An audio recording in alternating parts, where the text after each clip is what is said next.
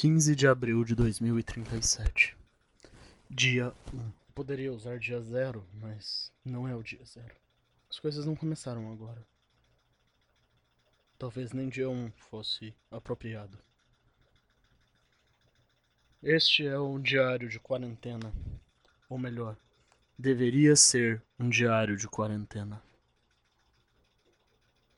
Um vírus terrível ataca.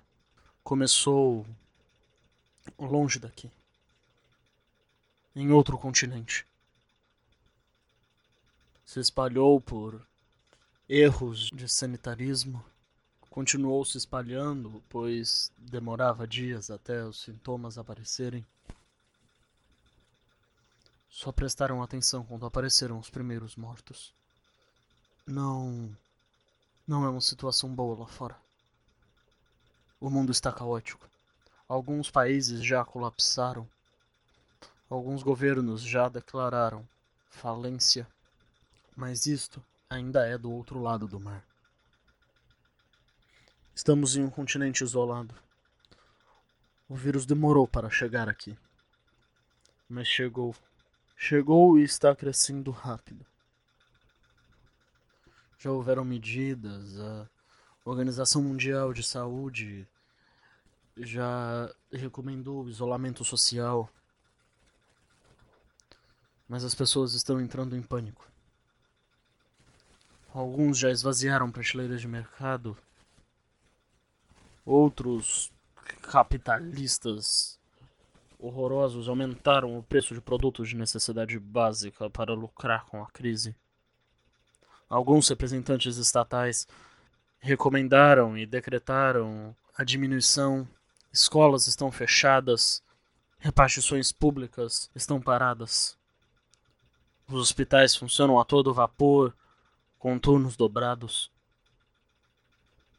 Hoje foi declarada a quarentena oficial. Tudo está parando.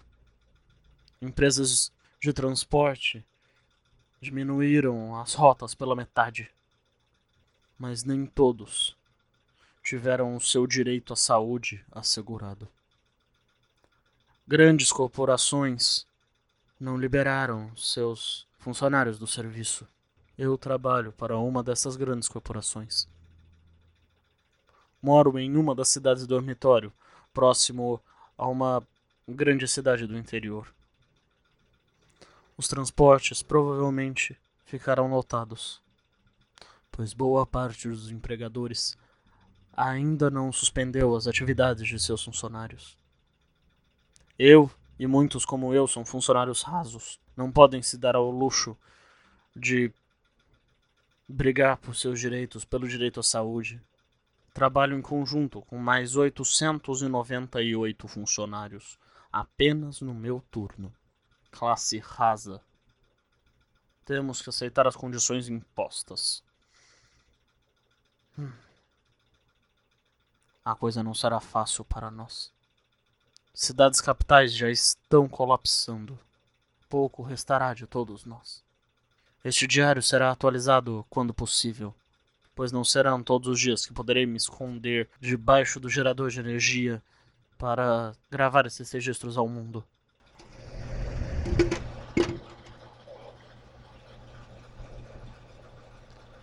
Os criadores deste programa reiteram que ele é um mero produto de ficção. Os personagens e situações aqui relatados são meramente inspirados pela realidade e nada ditam sobre o que acontece ou relatam o que de fato existe.